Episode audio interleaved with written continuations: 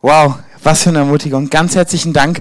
Und wir möchten euch ein bisschen hineinnehmen mit dem, was in den letzten Tagen hier passiert ist, sowohl in Darmstadt auch als in Ludwigshafen.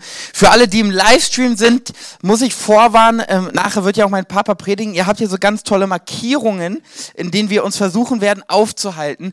Wir sind sehr bewegungsaffin und wir mögen es uns sehr gern zu bewegen. Und es kann sein, dass vielleicht manchmal uns man nicht mehr so ganz sieht. Hoffentlich werdet ihr uns aber gut hören, weil was Gott getan hat in den letzten Tagen ist so genial. Ich möchte euch einmal ein bisschen erzählen, was Summer to Go überhaupt ist und was wir machen und was, dann werden wir euch einfach erzählen, was in den letzten Tagen passiert ist. Und zwar hatten wir 2008, äh, 8 war das, ne? Mit Cindy Jacobs. 2007 eine Konferenz und es gab ein prophetisches Wort. Diese, dieser Sommer, äh, uns wurde auf Englisch gesagt, will be a summer to go.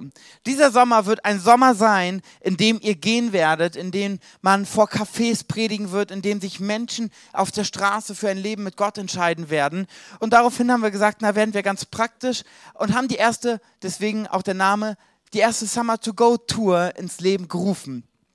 Und dann sind so viele gewaltige Dinge passiert, seitdem, dass wir gesagt haben, damit können wir gar nicht aufhören und machen seitdem jedes Jahr eine Tour durch Deutschland in verschiedenen Städten, wo wir an allererster Stelle geteacht werden, wo man vormittags hört, wie verkündet man denn überhaupt das Evangelium? Weil ich weiß nicht, wie es euch geht. Ganz häufig hat man also Vorurteile, dann hat man Ängste, dann hat man irgendwie so Vorstellungen, wie das ist. Und man denkt sich so, oh nee, lieber nicht hinter so einem Büchertisch stellen, das ist nicht so meins. Wir haben auch gar keinen Büchertisch, weil man ganz häufig Vorstellungen hat, sondern wir wollen als allererstes lernen, dass wir das, was wir weitergeben wollen, den Leuten, dass sie auch merken, dass sie das wollen. Wir waren gestern in Team, mit einem Team in Frankfurt und es war sehr erstaunlich und sehr prägnant wieder festzustellen, es war derselbe Platz, es waren dieselben Menschen, die dort irgendwie ein- und ausgegangen sind. Und bevor wir unsere Bühne aufgebaut hatten, gab es einen Prediger, der hat sich an die Straße gestellt, ein Banner hingehangen und hat die Leute vollgeschrien, dass sie auf dem Weg zur Hölle sind. Was glaubt ihr, wie viele Menschen haben zugehört? Keiner. Die meisten sind so, merkwürdig guckend einen großen Bogen um ihn gegangen. Dann haben wir die Bühne aufgebaut, haben Musik gemacht, Theaterstücke aufgeführt und Menschen sind angekommen, haben geguckt, was ist denn das? Die waren so neugierig, Mensch, das sieht ja interessant aus, ich will mal gucken. Und das ist das Erste, was wir gelernt haben, dass wir das, was wir haben, etwas so Wertvolles ist und wir es deswegen dementsprechend auch erstmal die Neugier wecken können bei den Leuten. Und die Leute merken, das ist gar nicht komisch, was die haben, sondern das ist ja so lebendig. Und was wir in den letzten Tagen hier in Deutschland erlebt haben, ist so, so genial. Und zwar möchte ich euch einmal vorlesen, was nämlich passiert ist. Wir waren jetzt neun Tage unterwegs und in diesen neun Tagen konnten wir, das ist nur das persönliche Gespräch, was ich euch jetzt gleich sagen werde, gar nicht was, wo die Leute von der Bühne zugehört haben, sondern nur das persönliche Gespräch konnten wir über mit über 950 Menschen das Evangelium teilen. Wir konnten für 970 Menschen beten. Und hier in Deutschland wurden 27 Menschen geheilt und 127 Menschen haben in den letzten neun Tagen ihr Leben Jesus gegeben.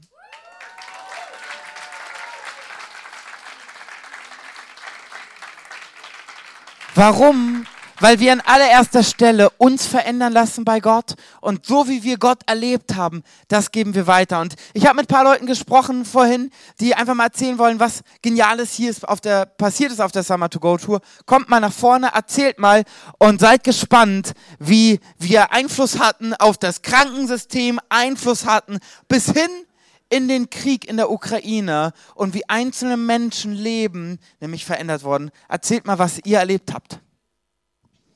Genau, ähm, am Freitag, also vorgestern, äh, waren wir wieder in Darmstadt hier beim Luisenplatz und der Luca und ich, wir waren gemeinsam unterwegs und haben einfach einen Mann an der Haltestelle angesprochen. Da fahren ja die ganze Zeit die Bahn und die Busse und der war mit seinem Fahrrad da, wir wussten jetzt gar nicht, was er macht und das Erste, was er macht, ist, er guckt auf die Anzeigetafel, meine Bahn kommt in zwei Minuten. Und dann meinten wir, okay, kein Problem. Dann hat der Luca in einer Minute das Evangelium erklärt. Die Bahn fuhr so langsam auf die Haltestelle zu. Und dann meinten wir, okay, ähm, möchtest du das haben? Er, ja, schon. Und da meinten wir, okay, das ist, ist ein Gebet. Also, ich musste aber los. Okay, kein Problem. Ein Satz, den kriegen wir hin. Dann meint er, okay, haben wir das Übergabegebet gesprochen und er ist in die Bahn gestiegen und alles klar.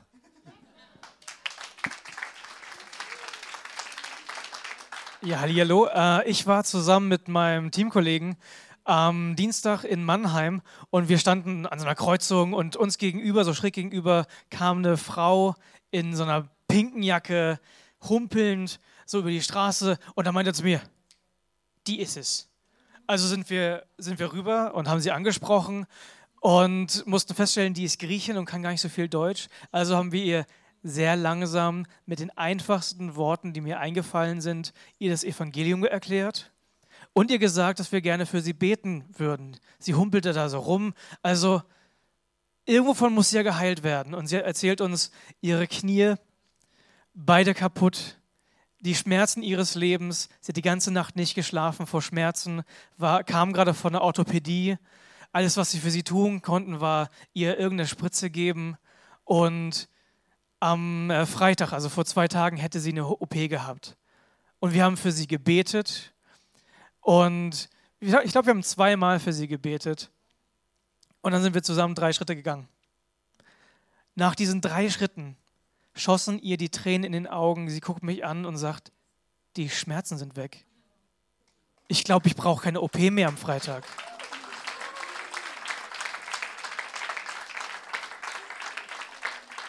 Dann haben wir ganz kurz nochmal das Evangelium erklärt. Ihr erklärt, dass diese Heilung nicht von uns kommt. Sie, hat uns die Hände geküsst, als hätten wir das gemacht. Ich habe ihr erklärt, nein, das waren wir nicht, das war Jesus. Und dann hat sie ihr Leben Jesus gegeben.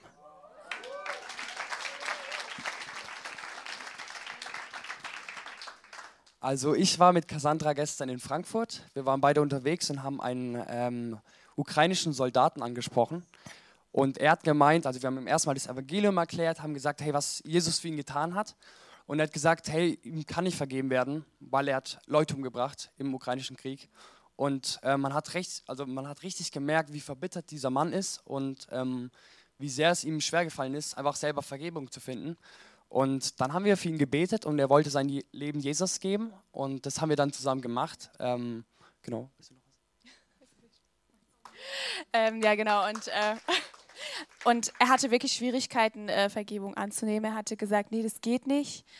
Und ähm, dann haben wir ihm wirklich ja, mehrere Male sagen dürfen, dass Jesus ihm schon alles vergeben hat, dass es alles schon it's done und ähm, er kann es einfach annehmen, wenn er möchte. Und nach dem Gebet ähm, hat er auch dann, er ist irgendwie lockerer geworden. Er hatte dann auch gemeint, ja, vielleicht gibt es da wirklich ähm, Vergebung und ist dann auch ja einfach bewegt. Durften wir ihn dann auch wieder verabschieden.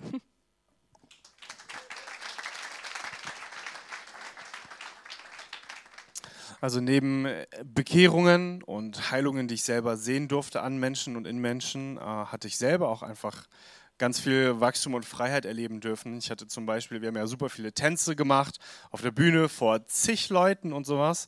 Und ich habe mir vor kurzem bei dem Gedanken davon, einfach nur zu tanzen und mich öffentlich irgendwie zum Affen zu machen, äh, Riesenüberwindungen äh, oder Riesenangst gehabt. Ich bin echt an mein Limit gekommen, ich habe echt geheult zwischendurch. Ähm, aber ich durfte dort voll neue Freiheiten entdecken. Und die letzten zwei Tage war ich mit immer der Erste vorne auf der Bühne und es hat sich echt krass verändert. Und Jesus hat mich persönlich in dem Ganzen, wo wir einfach Leuten gedient haben auf der Straße und Leute äh, selber von ihren, boah krass, ich fühle mich auf einmal voll frei innerlich, wo sie Jesus angenommen haben, durfte ich selber in dem Ganzen auch ganz neue Freiheiten erleben.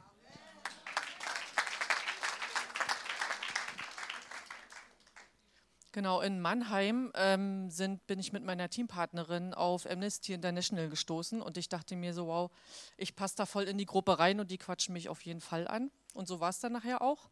Ähm, das waren drei junge Studenten, beziehungsweise jemand, der auch sein Studium abgebrochen hat. Und die haben auch wirklich sich viel Mühe gegeben und haben so über Menschenrettung gesprochen. Und dann dachte ich so, voll mein Thema. Und die haben aber geredet und geredet und die wollten unbedingt diesen Abschluss haben. Die müssen Adressen einsammeln und spenden und sowas alles. Und dann dachte ich mir so, alles klar. Dann sage ich zu dem, wir machen jetzt hier einen Deal. Ich gebe euch meine Daten und tu was für eure Menschenrettung und ich darf dann für euch alle drei beten. Und dann haben die sich tatsächlich darauf eingelassen und ich konnte für alle drei beten. Ähm, die standen tatsächlich alle an irgendeiner Entscheidung gerade. Der eine hat sein Studium abgebrochen, wusste nicht, was er machen sollte. Also konnten wir tatsächlich so richtig geführt von Gott in ihr Leben sprechen. Und ich hatte da mehrere Eindrücke und habe die einfach gesagt. Und das fanden die total ermutigt. Die Geschichte ist aber noch nicht zu Ende, denn in der nächsten Stadt gab es den nächsten Stand von Amnesty International. Und ich dachte mir so, alles klar, da gehen wir hin. Und dann war auch meine alte Teampartnerin, die hatte mittlerweile eine neue, die hat genau die gleiche Idee, ne, Kerstin? genau, und dann sind wir da hingegangen und dann habe ich eine getroffen, die war total verloren. Die hat ähm, erlebt, dass Menschen in ihrer Gemeinde andere Menschen ausgestoßen haben aufgrund von Besonderheiten, von Einschränkungen und von irgendwelchen Verwirrungen, die die Menschen hatten, haben die die anstatt aufzunehmen, haben die die einfach verstoßen. Und daraufhin hat sie, hat sie gesagt, damit will ich nichts mehr zu tun haben. Und dann hatte ich natürlich voll auf dem Herzen, ähm, ihr zu sagen, dass das nichts mit der Kirche zu tun hat, sondern einfach mit Gott und dass sie ihre Beziehung zu Gott wieder aufleben lassen kann. Und dann haben zwei andere gehört, wie ich das erzählt habe, die kamen so hin und sagen, was? Du bist die Frau aus Mannheim. Du hast doch für die anderen beiden da gebetet. Du bist voll berühmt bei uns. Und ich dachte mir, alles klar. Da kann ich voll mit einsteigen. Und tatsächlich konnte ich, bin ich dann den nächsten Tag wieder hingegangen und dann konnte ich tatsächlich für sie beten. Jana ist tatsächlich so in meinem Herzen gewesen, dass ich für sie beten konnte. Ich konnte auch für ihre Schwester beten und es war total cool.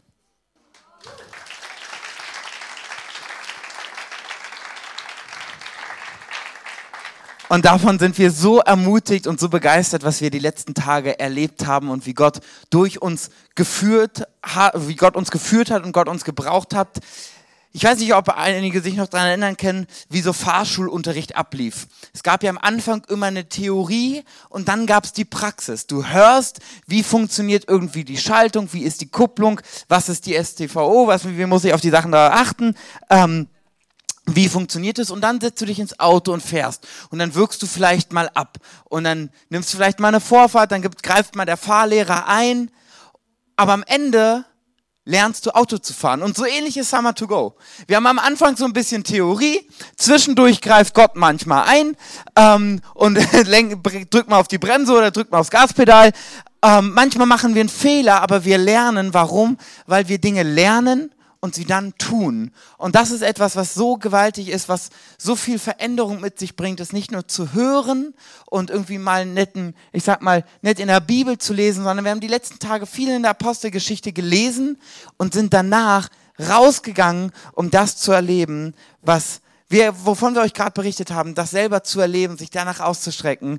Und das ist so genial, weil wir glauben, dass das jeder von uns erleben kann. Und der größte Schlüssel, wie wir Deutschland verändern können, wie wir die Stadt und unser Umfeld verändern können, ist, indem jeder einzelne von uns sein Umfeld prägt. Indem wir nicht mehr warten, bis ein großer Prediger kommt, hier heute sein Zelt aufbaut, ganz Darmstadt da einmarschiert, alle, die ihre Hand heben, sondern indem jeder Einzelne, da wo er ist, einen Unterschied macht. Jeder Einzelne, da wo du Arbeitskollegen hast, du ihnen mal ganz klar erklärst, was überhaupt das Evangelium ist, indem du mal nachfragst, was die andere Person glaubt. Und das ist was, was wir so genial finden zu erleben und so von Gott gebrauchen zu lassen. Und wie du das ganz praktisch in deinem Alltag erleben kannst, davon freue ich mich riesig, äh, Papa vorzustellen.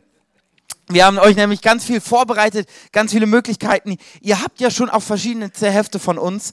Ähm, eine Möglichkeit fällt mir gerade ein, was wir machen können, äh, können wir nachher nochmal in Ruhe sprechen, ähm, ist, wir haben Weihnachtshefte. Und zur Weihnachtszeit könnten wir das ganze Heft mit eurer Gemeindeadresse auch bedrucken lassen, dass ihr jeder Einzelne immer auch eine Einladung mitgebt. Also wir haben viele Möglichkeiten an praktischen Sachen, an Inspirationen und deswegen freue ich mich ganz herzlich, die eigene Anmoderation für meinen Papa zu machen.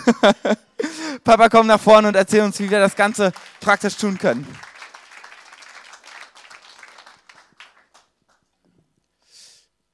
Ja, ihr Lieben, ich freue mich sehr, bei euch zu sein, weil mit euch als Gemeinde sind wir schon sehr lange verbunden. Ich weiß nicht, das erste Mal, wann wir hier waren und in Kontakt waren, schon ziemlich lange her.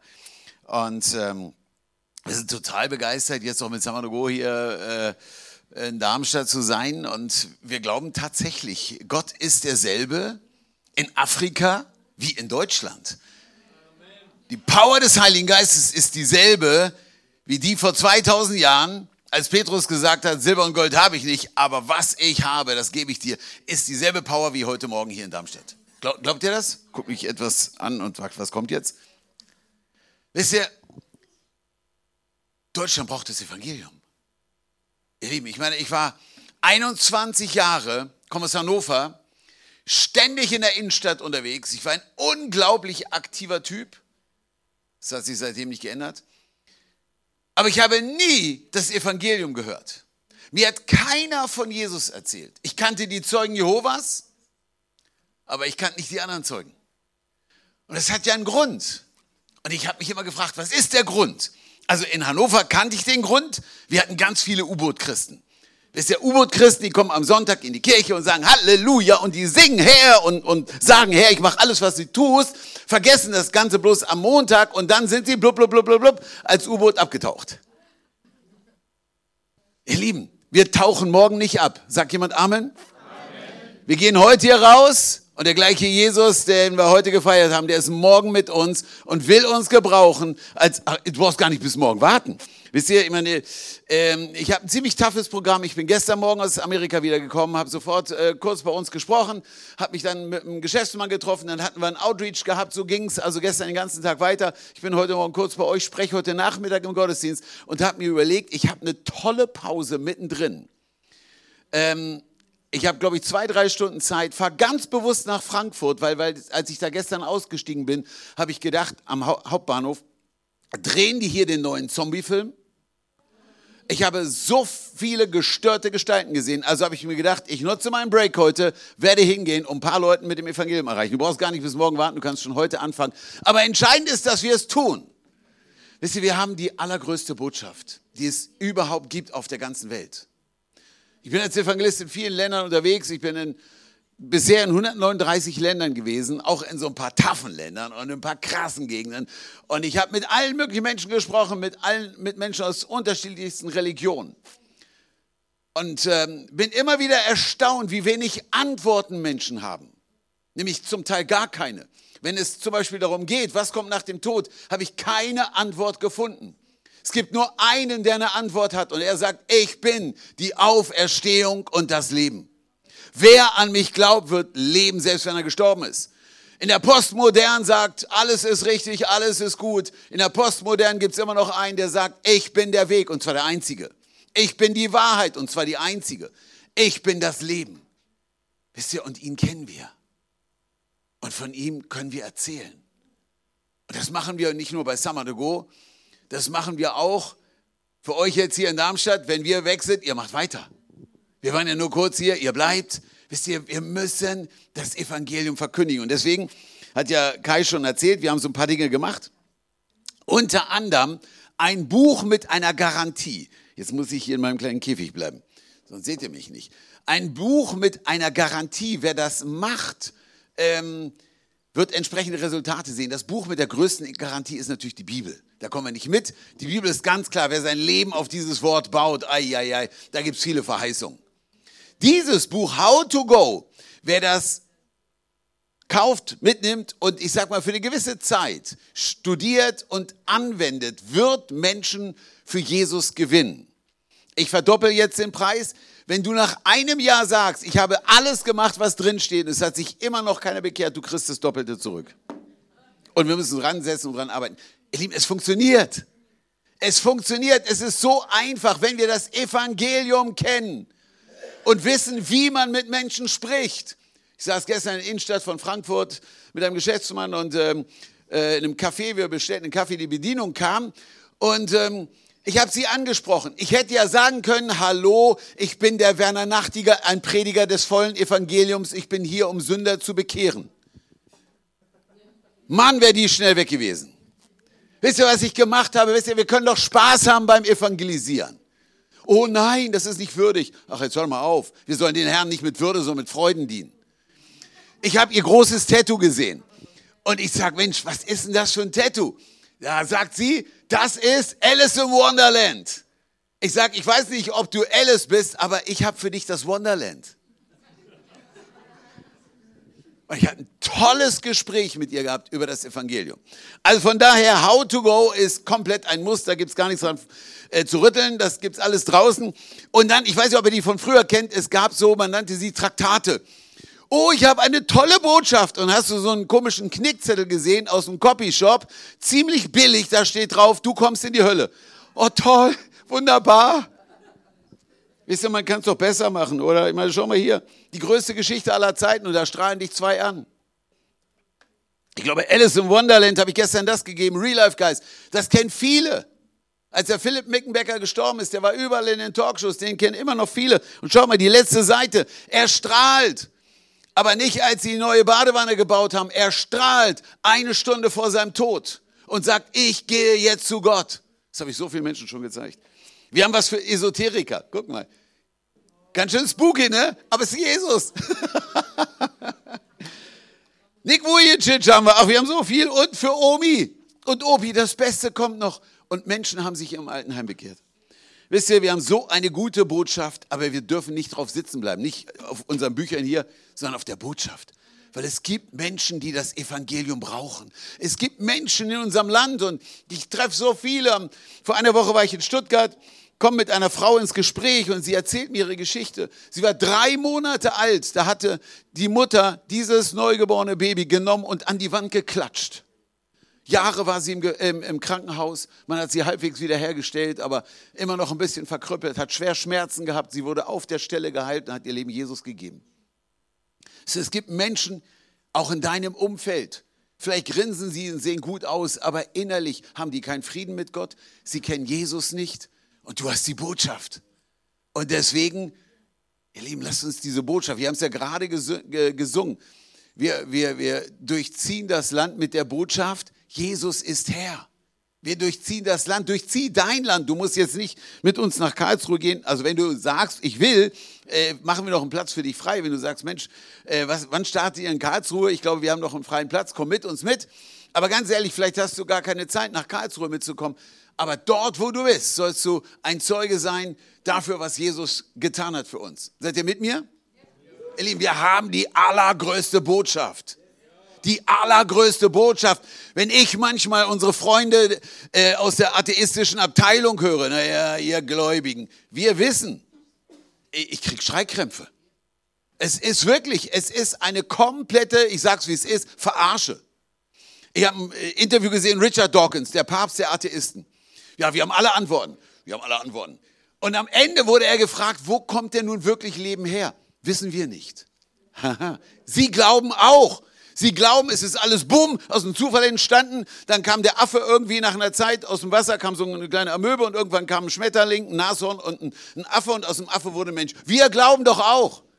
Wisst ihr, wir glauben, ein atemberaubender Gott hat den Menschen geschaffen aus lauter Liebe für eine liebevolle Beziehung. Ein guter Gott hat uns geschaffen.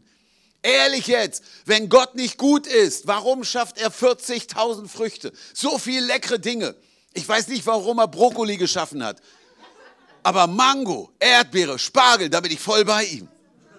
Brokkoli hätte er sich knicken können. Nein, ach komm, er hat da für dich gemacht, Sebastian. Vielleicht magst du auch Brokkoli, aber guck mal, Gott ist so gut, er hat so viele tolle Dinge gemacht so viel Gutes, weil er uns liebt. Dann haben wir alles versemmelt im Sündenfall. Und weil er uns unendlich liebt, gab er seinen Sohn, der aus Liebe alle Schuld auf sich genommen hat. Habt die Geschichte gerade gehört? Ich war gestern total bewegt, als ihr beiden die im Bus erzählt habt, weil ich war in der Ukraine. Und wir denken ja, die einen sind die Guten, die anderen sind die Bösen. Alle bringen Menschen um. Krieg ist böse. Und der ukrainische Soldat steht da und sagt, Gott kann mir nicht vergeben und weint und erlebt die Vergebung Gottes. Ihr Lieben, in unserem Land braucht es Menschen, die aufstehen und diese Botschaft verkündigen. Aus diesem Ganzen, ich erzähle es nur ganz kurz, ist eine weltweite Bewegung entstanden, womit ich nie gerechnet habe. Der hat 2009 zu mir gesprochen und ich hörte, wie, wie er sagt, diese Welle geht um die Welt. Ich sage, wie jetzt Ruhe in China und Japan, wie soll das gehen? Und dann habe ich ein Jahr später die Vision gesehen, was wir heute machen, Go Movement. Christen an einem Tag zu rufen, daraus ist ein riesen Ding geworden, auf der ganzen Welt aufzustehen, das Evangelium zu verkündigen. Nur in diesem Jahr waren mindestens 25 Millionen Christen aktiv. 25 Millionen. Das ist ungefähr achtmal Berlin. Mal so in Größenordnung.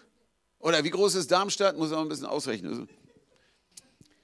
4,2 Millionen Menschen haben dieses Jahr ihr Leben Jesus gegeben. Millionen und Millionen kommen zum Glauben, aber nicht, weil irgendwie ein berühmter Prediger kommt, sondern weil die Gemeinde geht, so wie der Herr das geplant hat. Johannes 14, Vers 12. Wer an mich glaubt, glaubst du an Jesus? Sicher? Weil jetzt kommt's. Check mal ganz kurz. Wer an mich glaubt, wird dieselben Dinge tun, die ich tue und noch größere. Er sagt nicht, wer an mich glaubt, geht sonntags in die Kirche. Das glauben viele Christen. Aber das ist nicht das Merkmal eines Christen, dass er sonntags in ein Gebäude stiefelt. Die ersten Christen wurden Christen genannt, nicht weil sie in die Kirche gegangen sind, sondern weil sie wie Christus waren. Wisst ihr, wir sollen kleine Christusse sein. An unserem Arbeitsplatz sind wir das Licht der Welt und strahlen das aus. Wisst ihr, was aus dieser Bewegung geworden ist? Ich hätte es mir nie vorstellen können. Wir haben uns im letzten Jahr in New York mit Top-Leitern getroffen, aufgrund unserer Initiative. Und wir haben entschieden, Leute, wir können die Welt erreichen. Wir können zum ersten Mal in der Geschichte der Menschheit, aufgrund von Technik, aufgrund der Mobilisation der gesamten Gemeinde, die komplette Menschheit mit dem Evangelium erreichen. Stellt euch vor. 2020, wir hatten ja alle das gleiche Problem, man hat uns irgendwie eingeschlossen. Und es war für uns ein historisches Jahr. Wisst ihr warum? Man kann den Gottesdienst schließen, man kann Events canceln, man kann die Gemeinde Jesu nicht stoppen. Wir sind, so heißt unsere Tour, unstoppable. Manch einer hatte Angst gehabt, aber wisst ihr was? Die Bibel sagt, Epidemien kommen. Schlag auf Matthäus 24 und du wirst es lesen. Epidemien kommen, Kriege kommen, all das kommt. Wisst ihr, was Jesus sagt? Und genau in dieser Zeit, Vers 14, wird das Evangelium verkündigt in der ganzen Welt. Überall. Und das geschieht gerade. Wisst ihr, wir kriegen bloß nicht alles mit, aber was in der moslemischen Welt los ist, da ist richtig Alarm. Moslems kommen in Scharen zum Glauben. Stellen sich selbstbewusst hin und sagen, wir sind die, die schnellst wachsendste Religion. Ja klar, die haben acht bis zehn Kinder, da kann man schnell wachsen. Aber wie viele Moslems konvertieren vom Islam zum Christentum, weil sie Jesus sehen, weil es mittlerweile so viele Moslem-Background-Believers gibt. Wisst ihr, was Gott in dieser Welt tut, ist außergewöhnlich. Wenn du den ganzen Tag nur die, was auch immer, ZDF oder RTL-Nachrichten anguckst, dann wirst du irgendwann depressiv. Es ist wie Amerika, CNN, constantly negative news, den ganzen Tag schlechte Nachrichten. Der Herr sagt, ich habe gute. Wenn ihr all das seht am Ende, dann sagt ihr nicht, dann braucht ihr Antidepressivum, sondern freut euch. Er schreibt die Geschichte und er braucht seine Kirche, seine Gemeinde dafür. Wisst ihr, vom Go-Movement dürfen wir etwas erleben, das hätten wir nie für möglich gehalten, dass Millionen Christen hingehen. Nur so ein kleines Beispiel. Mit ganz wenig Geld mobilisieren wir in der schönen Insel Dom, der Dominikanischen Republik. Wenn du das hörst, Domrep, dann siehst du wahrscheinlich nur den weißen Sandstrand und Palmen. Da gibt es 10 Millionen Menschen, da gibt es sechs, mindestens, ich glaube, sechs Millionen Menschen, die, die nicht gläubig sind. Es ist nicht nur der Sandstrand. Ich habe so viele sündige Menschen dort getroffen die Jesus brauchen. Also haben wir angefangen, dort zu mobilisieren. Von 7000 Gemeinden sind über 6000 unterwegs am Go Day. 300.000 Christen, die das Evangelium in dieser, dieser äh, Insel verkündigen. Und so viele Geschichten hören wir, was passiert.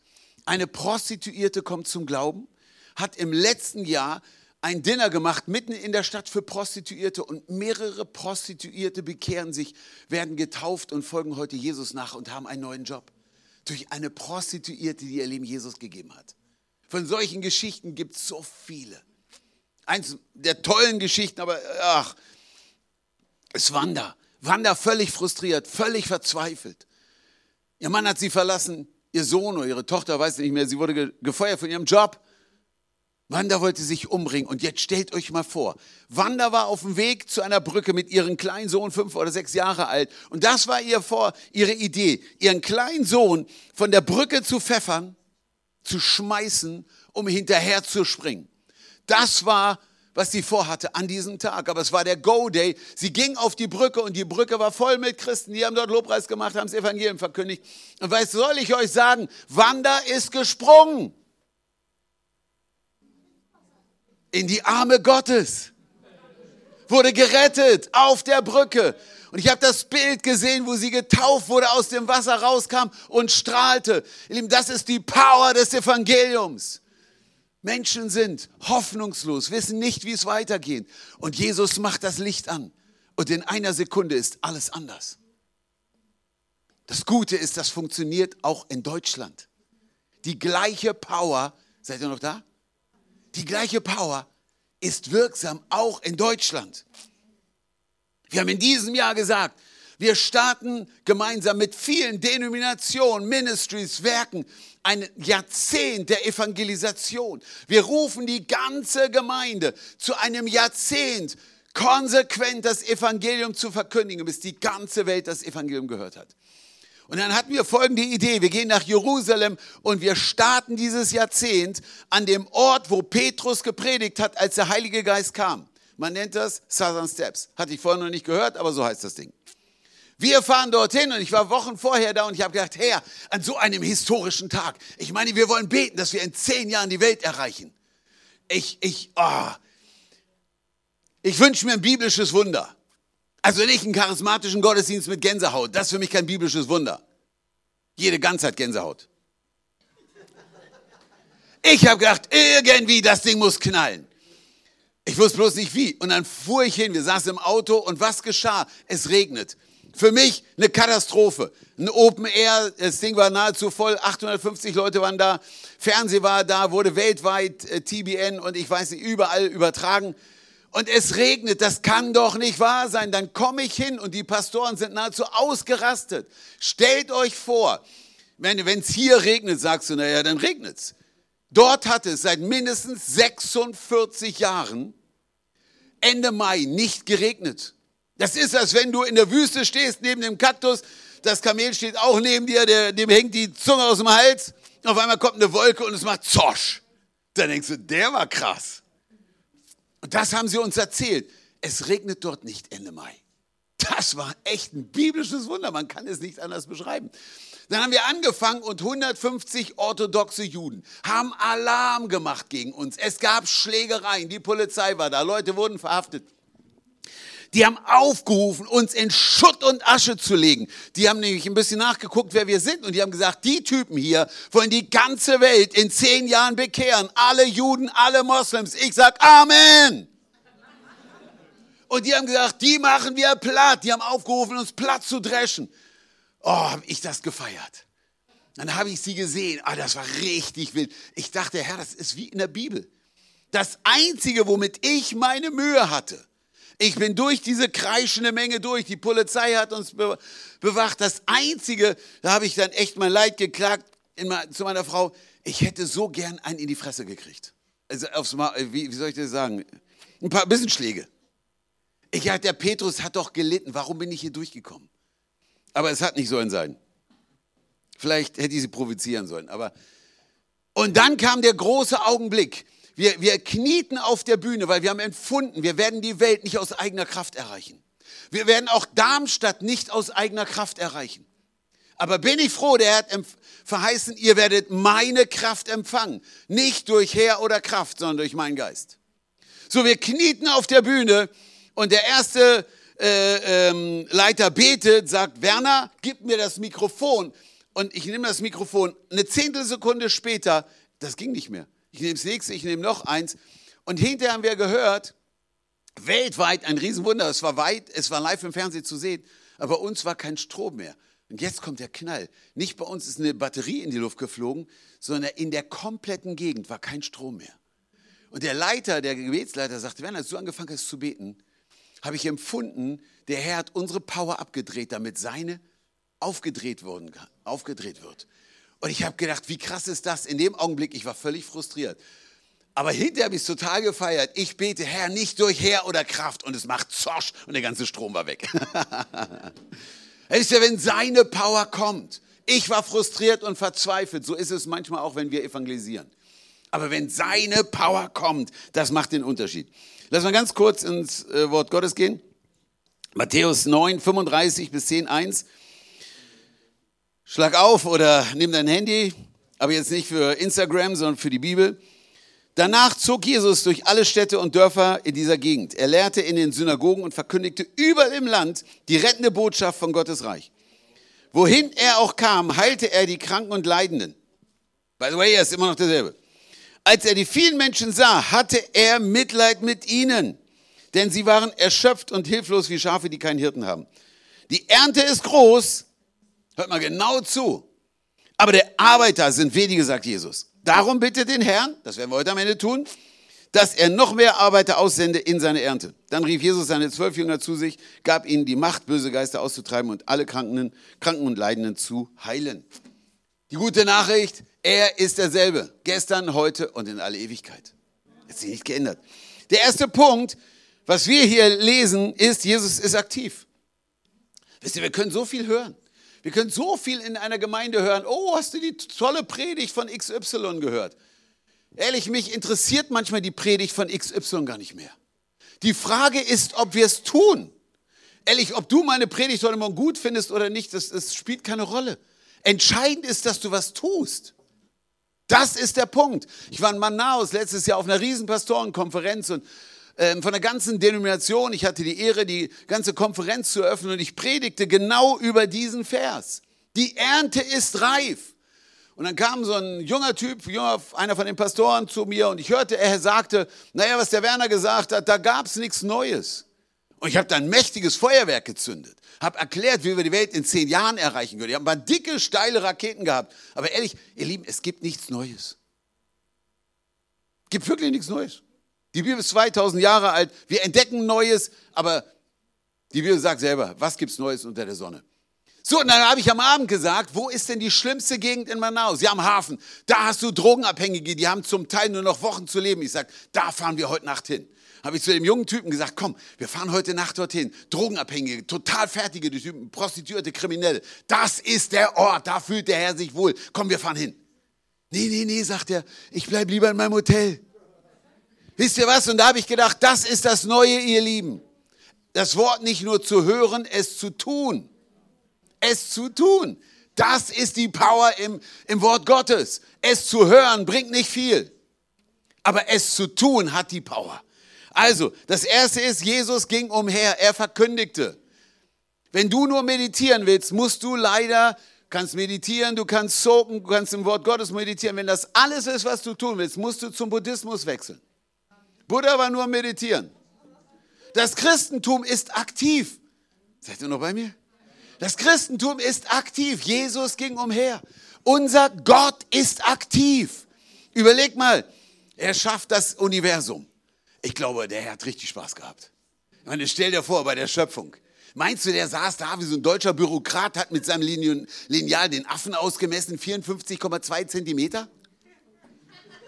Ich glaube, der Herr hat richtig gefeiert. Guck dir mal den Affen an. Mann, hat der Spaß gehabt bei den 40.000 Früchten und, und ich glaube 18.000 Gemüsesorten und, und dann kamen Adam und Eva noch hinterher. Der Herr hat die Schöpfung gefeiert. Und es gab viel Grund zu feiern. Er war aktiv. Aber als Jesus aktiv wurde, um uns zu retten, war der Fun-Faktor weg. Wisst ihr, bei mir, es geht nicht immer um den Fun-Faktor. Jesus kam, um die, Versuchen, um die Verlorenen zu suchen, deswegen müssen wir hingehen und sie zu retten. Er ist nicht nur hingegangen, sondern er ist gestorben, um uns zu retten. Er war aktiv. Er hat gesagt, wenn ich nicht eingreife, stell dir mal vor im Garten Gethsemane, Vater, wenn es irgendwie geht, lass den Kelch an mir vorbeigehen. Stell dir mal vor, in dem Augenblick hätte er gesagt, ich werde nicht aktiv, ich gehe nicht ans Kreuz. Wir werden alle für die Ewigkeit verloren. Er wusste, ich muss aktiv werden. Ich muss am Kreuz sterben als der einzige Mensch, der keine Sünde kannte, gebe ich mein Leben als ein Opfer für uns alle. Ist ja manchmal ist Evangelisation ein Opfer. Ich könnte heute Nachmittag meiner Frau da sitzen, einen Kaffee trinken, ein Eis essen, aber ich bin aktiv und ich gehe zu den Obdachlosen, Zombies, wie auch immer, am Frankfurter Bahnhof. Vielleicht kommst du nicht mit mir mit, aber vielleicht überlegst du ja schon heute, was kannst du in dieser Woche tun, um jemand in deinem Umfeld von Jesus zu erzählen. Wisst ihr, Evangelisation ist nicht, oh, da gibt es ein Missionsteam, die fahren, nach, die fahren nach Afrika. Soll ich was sagen? Es gibt in, in, in, in manchmal in einem, in, in einem kleinen Land in Afrika mehr Christen als vielleicht in halb Europa. Wir denken, wir müssen nach Afrika das Evangelium bringen. Dein Nachbar kennt Jesus nicht. Ich meine, frag mal in Darmstadt, ich weiß nicht, wie das bei euch ist, aber in Berlin war ich auf der Straße kurz vor Weihnachten und ich habe junge Leute angefragt, äh, angesprochen, sie gefragt, was ist der Grund für Weihnachten? Keine Ahnung. Überhaupt keine Ahnung. Der eine äh, guckte mich an und sagte, warte, ich hab's gleich, äh, Moment, äh, Augenblick, ähm, es ist die Geburt, ah, dachte ich, er weiß es, von Adam und Eva. ihr, ihr lacht da, ihr Lieben, aber wie, wie tragisch im christlichen Abendland. Wir müssen hingehen, das Evangelium verkündigen. Und das Gute ist, bei dem, was wir machen, musst du nicht hingehen, sondern dort, wo du bist, kannst du das Evangelium verkündigen. Ich erzähle mal eine ganz heiße Geschichte. Das war so, äh, ja, eins meiner lustigen Geschichten. Ich fahre Fahrrad, ich musste zu einem Grafiker, wir, wir arbeiten an einem neuen Hefte, schon ein paar Jahre her. Und ich habe gedacht, mit meinem Fahrrad, ehrlich gesagt, ich kann fliegen, hatte ich mir überlegt. Ich fahre so schnell, ich kachel über die Straße, knall in eine Person rein, flieg über den Lenker rüber, knall mit meinem Gesicht auf die Straße. Ich, ich stehe auf, oder ich konnte gar nicht aufstehen, Blut läuft aus allen Löchern hier raus. Kurze Zeit später, der, der Krankenwagen kommt. Es war die völlige Katastrophe. Als ich in den Spiegel geschaut habe, ich wurde blass, weil ich hatte die Woche drauf eine große Fernsehproduktion. Wir mussten alles absagen. So viel Schmicke gab es gar nicht, wie man hätte draufschmieren müssen. Außerdem war noch alles frisch. Wisst ihr, was ich gemacht habe auf dem Weg zum Krankenhaus? Es war der Albtraum für mich. Also dieser Unfall war so katastrophal. Auf dem Weg ins Krankenhaus, die beiden Typen, die so zuallererst so ein bisschen das Blut weggeschmiert haben, denen habe ich von Jesus erzählt. Ich kam an, der Arzt kam, hat schon mal so ein bisschen geflickt und das Notwendigste getan. Dem Typen habe ich sofort von Jesus erzählt. Dann haben sie mich ins Zimmer gebracht, mein Bettnachbar, kein gläubiger Mann, dem habe ich von Jesus erzählt, habe für den gebetet. Nachts kam die Nachtschwester, der habe ich noch ein Traktat gegeben. Am Morgen habe ich meine Frau angerufen. Ich sage, Süße, hol mich ab, ich habe alle erreicht. Wisst ihr, ihr Lieben, die Situation, jetzt haben wir gut lachen, die Situation war für mich eine komplette Katastrophe. Als ich den Spiegel gesehen habe, ich gesagt, das darf nicht wahr sein. Aber ich habe die Chance genutzt, um Menschen von Jesus zu erzählen. Die gute Nachricht ist, du musst ihn nicht auf dein Fahrrad setzen und irgendwo gegenknallen. Aber du kannst in Menschen reinlaufen, die Jesus brauchen. Wir haben gelernt, dass Alltagssituationen der Schlüssel sein können, dass Menschen das Evangelium hören. Dein Bäcker, dein Restaur in, im Restaurant, an der Tankstelle, egal wo du bist. Gestern in dem, in dem Restaurant, die Frau kam und sagte, mein Tattoo, Alice in Wonderland. Und klack war ich dabei. Ich war vor ein paar Monaten in Dubai, wo dieses riesige Haus ist und wir laufen dort rum und eine Frau lädt uns ein in ihr Restaurant und sagt, kommt, it's happy hour. Wisst ihr, was ich gemacht habe? Ich gehe zu ihr hin, ich sage, tatsächlich, It's happy hour. Es könnte heute die glücklichste Stunde deines Lebens werden. Nicht sie hat mich eingeladen, ich habe sie eingeladen, Jesus zu, äh, kennenzulernen und dort hat sie sich bekehrt. Es war ganz normal, mein ganz normaler Alltag. Na gut, äh, äh, mein normaler Alltag ist jetzt anders. Ich war halt in Dubai, aber so ist mein Alltag. Aber es war mein Alltag. In deinem Alltag gehst du vielleicht durchs Zentrum von Darmstadt, aber du triffst auf jemand, dessen Leben durch deinen kleinen Einsatz, das Evangelium zu verkündigen, komplett verändert werden kann. Komplett verändert werden kann. Also Jesus war aktiv. Das Zweite ist, Jesus hat Erbarmen. Er sah die Menschen. Was denkst du, wenn du Menschen siehst? Obdachlose, Reiche, oh, dieser Schnöse mit seinem dicken Ferrari. Ja, führ ihn doch lieber zu Jesus, dann gibt er seinen Zehnten dem Go Movement. Ist doch, wäre doch gut. Ja, wisst ihr was? Der kann alles haben, auch mit seinem Ferrari kann er sich kein ewiges Leben kaufen. Dann siehst du ein paar aus der LGBT-Community und denkst, na, und Jesus sagt, ich liebe sie. Ich bin für sie gestorben. Jesus hat Erbarmen. Er liebt nicht die Sünde, Punkt, Ausrufezeichen, aber den Sünder. Wisst ihr, wenn wir nicht mit Menschen sprechen, können wir es nicht mitfühlen. Ich mache seit zwei Jahren, sieben Monaten, was ich nenne One a Day.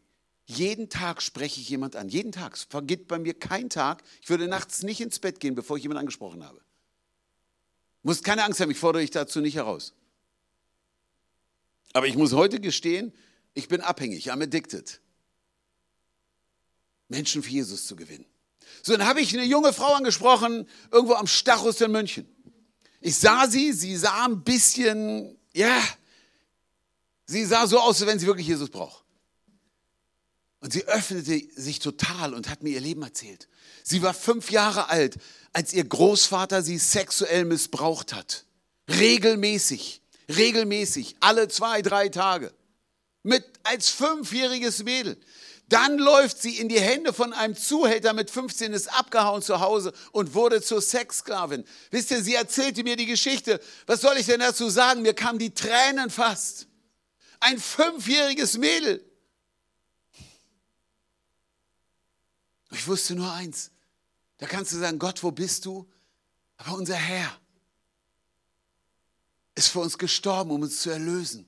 Dann habe ich ihr erzählt von der Liebe Gottes. Dann standen wir am Ende da und sie hat mitgebetet und sagte am Ende, als sie sich bekehrt hat, ich habe richtig gemerkt, wie was Böses von mir gewichen ist. Wisst ihr, es gibt Menschen, die leben in Nöten. Wir sehen es nicht oft.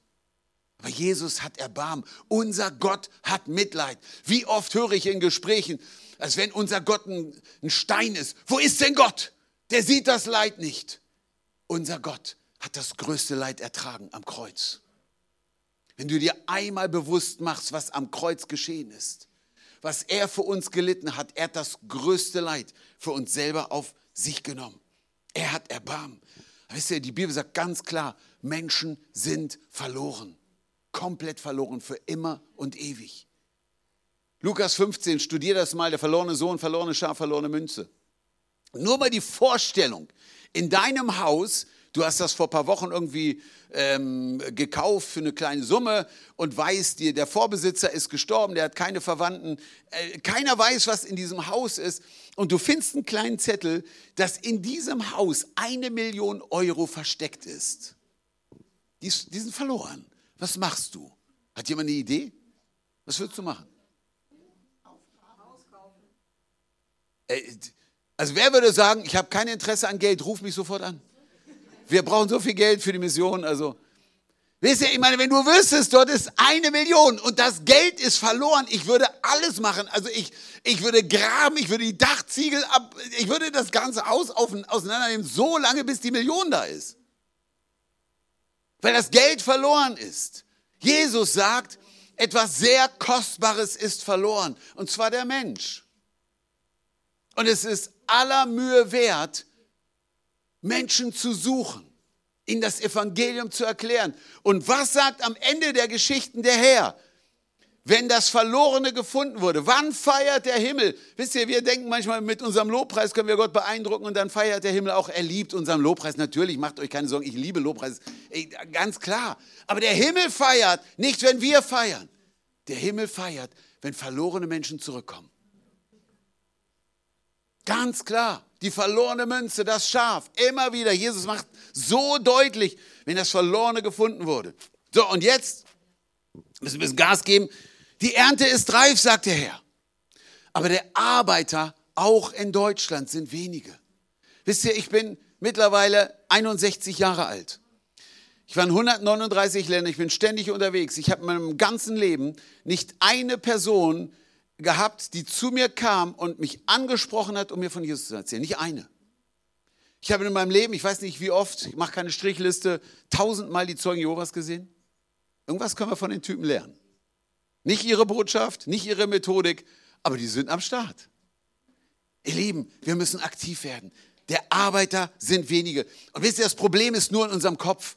Wie oft habe ich gehört, Menschen in Deutschland sind nicht offen. Die kenne ich auch. Ich bin in der Zentrale der Atheisten in Berlin. Ich bin in der Zentrale der unfreundlichen Menschen. Das ist Berlin. Komm mal zu uns. Tough ist das manchmal. ich habe neun Monate mich eine Stunde jede Woche mit einem Kommunisten getroffen. Ich habe das Gefühl gehabt, ich war nach neun Monaten einen Millimeter weiter. Mann, war das anstrengend. Aber wer weiß, wozu es gut war.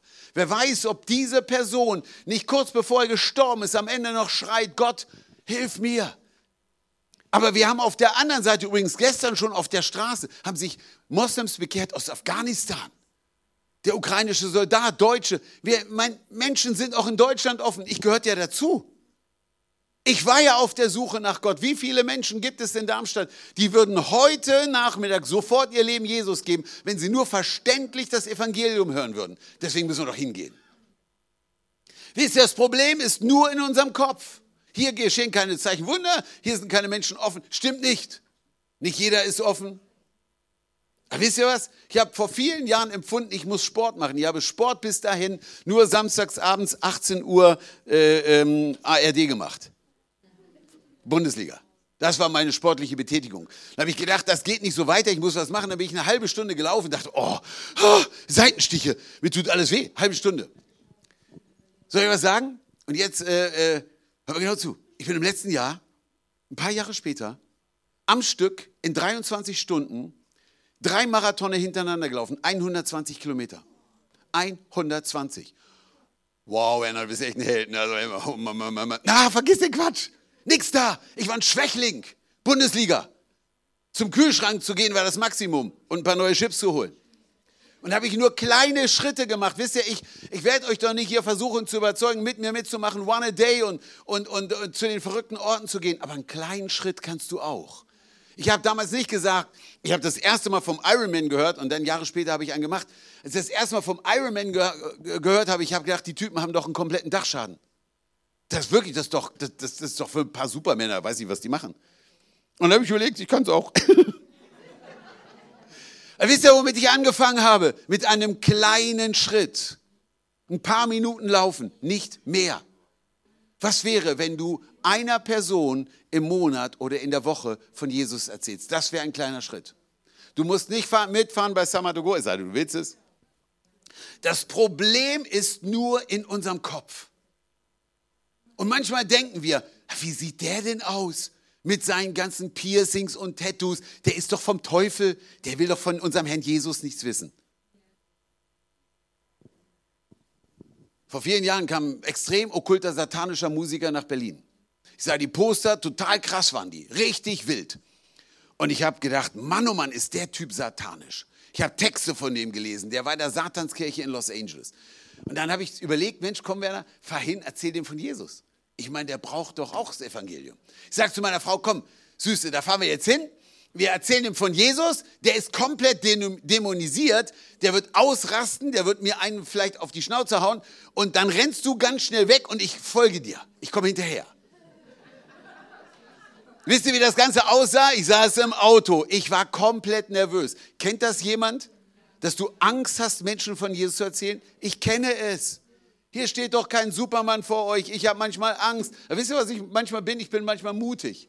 Ich habe Angst und mach's trotzdem. Wirklich, mir schlottert die Knie. Ich hab, oh, der Typ, wenn, wenn, der, der, der, wird mir doch, der wird doch ausrasten. Und dann fuhr ich vor, die große Megalimousine kam, der Rockmusiker stieg aus, voll dämonisiert. Und dann sah ich ihn, der war ja nur so groß. Ist das alles? Und habe ich mich selber ermutigt. Du kannst dich selber ermutigen. Ich habe ihm gesagt, der Typ ist doch nur so klein. Voll mit Dämonen. Und dann weiter. Werner, guck mal, wie groß du bist. Voll mit der Kraft des Heiligen Geistes. Come on, my friend. Erzähl ihm von Jesus. Ich habe mir selber in den Hintern getreten. Und da bin ich hingegangen, der hat gerade Autogramme gegeben und ich habe ihn gefragt, mal, warum drehst du die Kreuze um? Natürlich weiß ich das, weil er ein Satanist ist. Dann hat er sich total geöffnet. Hat gesagt, ich war früher Christ, ich war in der Gemeinde. Aber ich war so frustriert vor der Gemeinde. Diese Menschen gibt es auch. Natürlich gibt es die. Dann habe ich ihm von der Liebe Jesu erzählt. Und er wollte mit mir reden. Im Kopf war böser Mensch, Satanist, erfüllt mit Dämonen. Realität war frustrierter Typ, suchend. Wisst ihr, wir können Menschen schnell urteilen. Wie sehen die denn aus? Wir gucken das Äußerliche an, und, aber der Herr sieht's Herz. Wisst ihr, die Ernte in Deutschland ist reif. Sie ist reif. Und wir müssen hingehen. Jesaja, was sagt der Herr? Wen soll ich senden? Er fragt sich auch in Darmstadt, wen soll ich senden? Und vielleicht sagst du, Herr, sende mich. Ich gehe und ich werde Menschen erreichen. Letzter Punkt, dann werden wir beten. Jesus schickt uns nicht hin. So typisch deutsch. Das schaffen wir, ne? Keine Frage. Er hat festgestellt, sie werden es nicht schaffen. Ich meine, überleg mal, Petrus ist eingeknickt vor einer jungen Frau, als sie Jesus verhaftet hatten. Und dann 50 Tage später, irgendwas ist passiert, ist der gleiche Petrus, der gerade eingeknickt ist vor einer jungen Frau und sagt, keine Ahnung, wer das ist, steht kühn vor Tausenden und gibt Vollgas. Aus diesem Feigling ist so ein Typ geworden. Wer kennt den Feigling? Ich ja. Ich ja. Und deswegen hat der Herr gesagt, ihr werdet meine Kraft empfangen.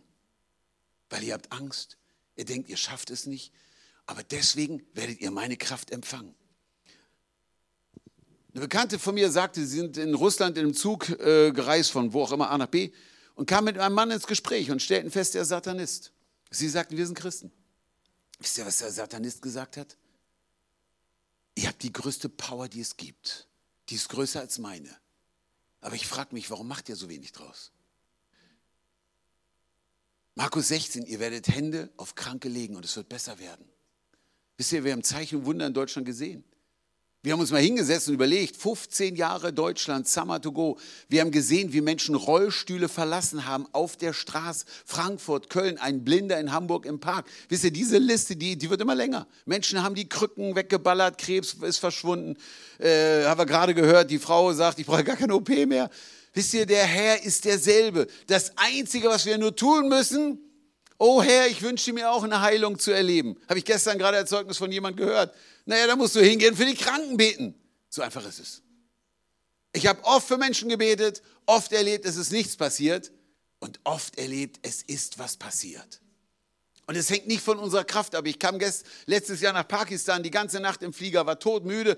Dann hat man mich zu einem großen Gottesdienst gebracht, weiß ich, 1000, 2000 Leute waren da, so ein Open-Air-Gottesdienst. Und am Ende kannst du noch für die Kranken beten. Ich sage, ich bin so müde. Ja, Okay, ganz schnell und dann beenden wir den Gottesdienst. Ich habe kurz gebetet, dann bin ich von der Bühne gegangen, dann kam ähm, die Frau des Pastors und hat gebeten, wenn Zeugnisse da sind, sollte man doch die Geheilten nach vorne bringen.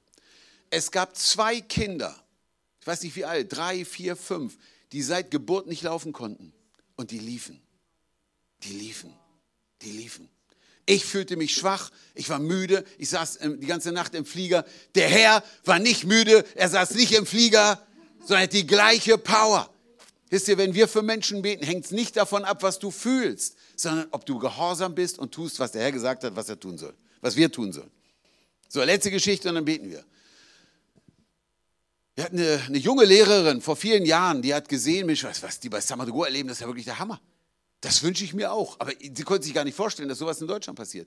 Dann ist sie mit uns unterwegs gewesen und erlebte das, kommt wieder nach Hause und dachte sich, das kann ich doch auch zu Hause.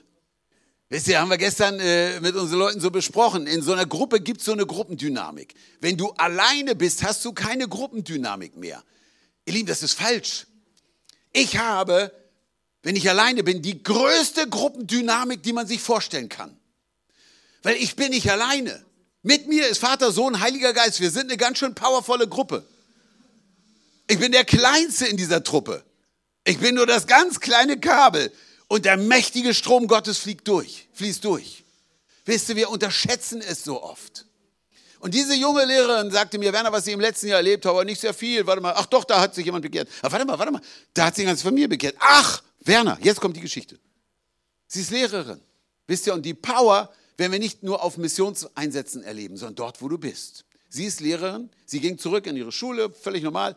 Und dort war ein junges Mädel, die saß im Rollstuhl, die konnte für eine Minute stehen, sie konnte nicht einen Schritt gehen, sie konnte nur kurz aufstehen und nach wenigen Augenblicken war wieder alles vorbei, sie musste sitzen. Dann hatte diese junge Lehrerin sich überlegt, Mensch, warte mal, bei Samadugu haben wir für Kranke gebetet. Das funktioniert doch auch in Norddeutschland in einer Schule. Ich sage dir, das funktioniert bei dir auf dem Arbeitsplatz, das funktioniert bei dir in der Schule, Uni, wo immer du bist. Jemand hat Kopfschmerzen. Oh, ich hole mal eine Tablette. Kannst du auch machen. Aber auf Englisch würde ich dir sagen, the best pill is a gospel. sagte mein Freund Reinhard Bonke damals. So, also die junge Lehrerin sagte, ich bete mal für die Kranke, für die im Rollstuhl. Legt ihr die Hände auf und jetzt die Autorität, ihr Lieben, liegt nicht, ob wir rumschreien wie irgendein großer Evangelist. Das war eine junge Lehrerin mit einer netten, typisch weiblichen Stimme. Da muss man nicht schreien. Die hat ganz leise gebetet, Herr Jesus, berühre sie mit deiner Kraft. Heile sie. Ganz einfaches Gebet. Und dann sagte sie, wisst ihr, manchmal Glaube ist herausfordernd. Komm, lass uns mal gehen. Nimmt die Kleine und läuft. Und jetzt laufe ich aus deinem Bild oder vielleicht ich komme dir mal entgegen. Und dann läuft sie und läuft sie und läuft mit der Kleinen und läuft und läuft und läuft. Leute, die laufen eine halbe Stunde lang. Das gibt's doch gar nicht. Die konnten eine Minute stehen. Dann war die Lehrerin irgendwie ganz irritiert, weil danach hat sie dieses junge Mädel nicht mehr gesehen für ein paar Tage. Dachte, habe ich irgendwas falsch gemacht? Irgendwas falsch gemacht? Und dann sah sie das junge Mädel wieder. Und dann hörte sie die ganze Geschichte. In Norddeutschland. Ich erzähle euch keine aus, aus Ghana, sondern das ist Norddeutschland, wo die Leute völlig emotional sind. Moin. Wenn sie euphorisch sind. Moin, moin. So, Sie sah das junge Mädel und jetzt kommt die Story. Man hat sie sofort ins Krankenhaus gebracht, von oben bis unten gecheckt und hat festgestellt, der Rollstuhl muss recycelt werden. Weg mit der Kiste. Sie ist vollständig geheilt. Ihr Lieben, come on, gebt euch Jesus mal einen kräftigen Applaus. Das alles kann geschehen, wenn wir wie der Herr aktiv werden. Also, was haben wir heute Morgen gehört? Nummer eins, unser Herr ist aktiv. Und er ist heute immer noch aktiv. Und er will seine Gemeinde gebrauchen, nämlich dich und mich, damit diese Botschaft der Hoffnung, der Liebe, des Friedens in eine verlorene Welt kommt. Er ist immer noch aktiv, damit die Power, die in der Lage ist, dass Menschen geheilt werden, in eine Welt kommt, die vollkommen bedürftig ist. Ihr Lieben, das Evangelium ist nicht eine von vielen Botschaften in der postmodernen Welt. Da gibt es das fliegende Spaghetti-Monster, da gibt es den Herrn Jesus und dann gibt es auch noch 300 Millionen Götter aus Indien. Es gibt einen, der von sich sagt, ich bin der einzige Weg, der zu Gott führt. Punkt. Es gibt keinen anderen. Es gibt keinen anderen Weg. Wir haben die größte Hoffnung dieser Welt, die wir uns vorstellen können. Aber wir müssen sie weitergeben. Nummer eins, Jesus war aktiv. Nummer zwei, er hatte Erbarmen. Jesus sah Menschen voller Liebe. Verlorene Menschen, ob reich, arm, ob obdachlos oder schwimmend in Millionen und ohne Hoffnung. Jesus liebt uns. Das dritte ist, er sagt, die Ernte ist reif und jetzt kommt nicht, Klammer auf, außer in Darmstadt, Klammer zu. Die Ernte ist reif, Klammer auf, auch in Darmstadt, Ausrufezeichen, Klammer zu. Die Ernte hier ist reif. Und deswegen, ihr Lieben, es werden immer mehr Arbeiter. Wir gehen davon aus, dass in ein, zwei Jahren wir bis zu 250 Millionen Christen mobilisieren können. Ehrlich jetzt, keine Spinnerei. Mit der Bewegung, die wir haben, mit unseren Partnern, ist so viel zurzeit möglich. Wisst ihr, die Gemeinde Gottes steht langsam wieder auf. Aus einer, aus einer Gemeinde, die weltweit zum großen Teil schweigt. Auf einmal viele Christen, die ganz einfach überall das Evangelium verkündigen. Die Ernte ist reif. Und der letzte Punkt ist sehr klar. Er gibt uns Power und Vollmacht, das Evangelium zu verkündigen. Ihr Lieben, am Ende lasst uns aufstehen und beten. Der Herr ist hier. Auch wenn du zu Hause zuschaust, Gott ist da und möchte dich berühren. Seine Power ist da. Heute Morgen auch, um Kranke zu heilen. Aber zuallererst, Jesaja, wen soll ich senden? Wer ist heute Morgen hier und sagt, Herr, sende mich? Wer ist heute hier? Wer ist hier und du sagst, nein, Herr, ich, ich bleibe ungehorsam? Es ist nicht gut, ungehorsam zu sein. Schließ du mal deine Augen, heb deine Hände und bete doch mal zu ihm. Sag ihm doch mal, Herr, sende mich. Und vielleicht machst du heute Morgen ein heiliges Commitment und sagst, Herr, ich möchte im Monat wenigstens eine Person ansprechen. Ich möchte dort, wo ich bin, Licht und Salz sein. Jesus ruft dich, sagt, folg mir nach, ich mache dich zu einem Menschenfischer. Vielleicht sagst du eine Person im Monat, warte mal, eine in der Woche geht doch auch. Du sagst, Herr, gib mir jede Woche eine Person. Mach doch ein heiliges Commitment. Wenn du es nicht möchtest, lass es. Also, wenn du es ernst meinst, mach es ernst. Gott nimmt es sehr ernst. Wenn du nicht willst, lass es lieber. Aber vielleicht siehst du dein Umfeld, dort, wo du lebst. Du triffst jeden morgen die gleiche Person an der Bushaltestelle, den gleichen Bäcker, die gleiche Frau bei Lidl oder Aldi. Du hast dir schon so lange nicht erzählt, an was du glaubst. Komm doch mal raus aus deiner Komfortzone. Ich danke dir, das ist deine Leidenschaft. Du kamst, um zu suchen und um zu retten, was verloren ist. Hey, du hast dein ganzes Leben gegeben, um uns für ewig zu retten. Und du hast uns verheißen, wir werden deine Kraft empfangen. Herr, und damit segne ich jeden Einzelnen heute Morgen hier. Empfang das heute Morgen. Diese Kraft, diese Power hinzugehen. Du schaffst es nicht von dir aus. Deswegen hat der Herr entschieden, ich werde meinen Geist ausgießen. Empfange diese Power heute Morgen. Bete nochmal, wenn du kannst, in neuen Sprachen. Fange mal an, Herr, und sag, Herr, ich empfange deine Power. Und wir haben nicht einen Geist der Furcht. Und ich breche diese Furcht über deinem Leben. Ich setze dich frei, Gott zu dienen, ohne Furcht sondern du hast einen Geist der Kraft und der Liebe und der Besonnenheit. Ich segne dich damit mit der Power des Heiligen Geistes, erfüllt vom Heiligen Geist hinzugehen, um Menschen zu dienen. In Jesu Namen. Ich segne dich mit dieser Kraft. Empfange sie heute Morgen im Namen Jesus. Jetzt lass du mal beten. Der Herr sagt, der Arbeiter sind wenige. Lass uns gemeinsam beten. Herr Jesus, die Ernte ist reif. Der Arbeiter weniger. Herr, gebrauche mich. Sende mich. In Jesu Namen. Amen. Amen. Wisst ihr, ich habe gerade gedacht, die, seine Power ist hier. Gott ist kein anderer Gott wie der, der in Afrika große Wunder wirkt. Er ist der gleiche in Deutschland, gleich in Darmstadt. Wer ist heute Morgen hier und du bist krank, dort wo du stehst, bleib einfach stehen, heb mal deine Hand. Egal was du hast. Heb deine Hand und lass sie oben. Auch von Samarugo, egal was du hast, heb deine Hand.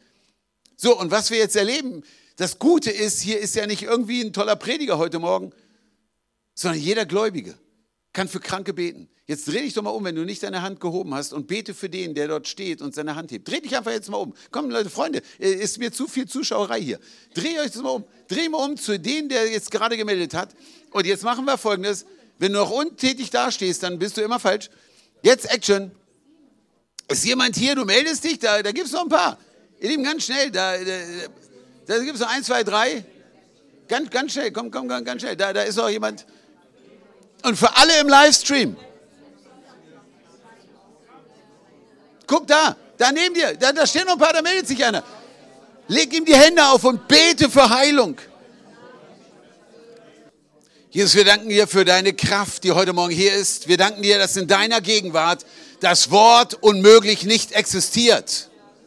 Herr, in deinem Namen, wir nehmen Autorität über alle Macht und Krankheit, nicht nur in diesem Raum, sondern wo immer Leute zuschauen, wo immer du zu Hause bist und vielleicht hast du Krebs, du kannst nicht richtig hören, du kannst nicht richtig sehen, was immer dein Problem ist, du hast schwere Schmerzen jetzt gerade. In der Autorität Christi, äh, in der Autorität Christu, Christi breche ich die Macht der Krankheit über deinem Leben. Setze ich dich frei von jeder Macht der Krankheit in der Autorität Jesu. Empfange Heilung, gerade jetzt, wo du bist. Ob du auf deinem Sofa sitzt oder hier im Raum bist. Herr, wir empfangen Heilung aus deiner Hand, weil du bist der Herr, unser Heiler. Jeglicher Schmerz muss gehen. Jegliche Krankheit ist gebrochen in dem Namen Jesus. Herr, in deiner Gegenwart empfangen wir Heilung. In deiner Gegenwart ist alles möglich, weil du bist Gott. Du bist der Gott, der Wunder tut. Du hast den Blinden geheilt, den Krüppel geheilt. Herr, die gleiche Power ist heute Morgen hier und wir empfangen Heilung aus deiner Hand. In Jesu Namen. Amen. Ganz spontan, Manches kann nur der Arzt feststellen, das weiß ich auch. Also wenn du sagst, ich habe irgendwo Krebs, aber dann musst du zum Arzt gehen. Aber wer hat empfunden, du hast Schmerzen gehabt und es ist besser geworden, Gott hat dich berührt. Ich habe für eine Frau in Stuttgart gemerkt, es ist ganz heiß, ich hatte gar keinen Föhn mit. Und danach waren die Schmerzen weg. Wer, wer ist hier und spontan check, check doch erstmal. Und du merkst, irgendwas ist besser geworden. Was du, was du jetzt sofort merkst. Gibt es irgendwer, der sagt, der Schmerz ist weg? Jemand, der spontan? Deine Rückenschmerzen sind weg. Halleluja. Halleluja.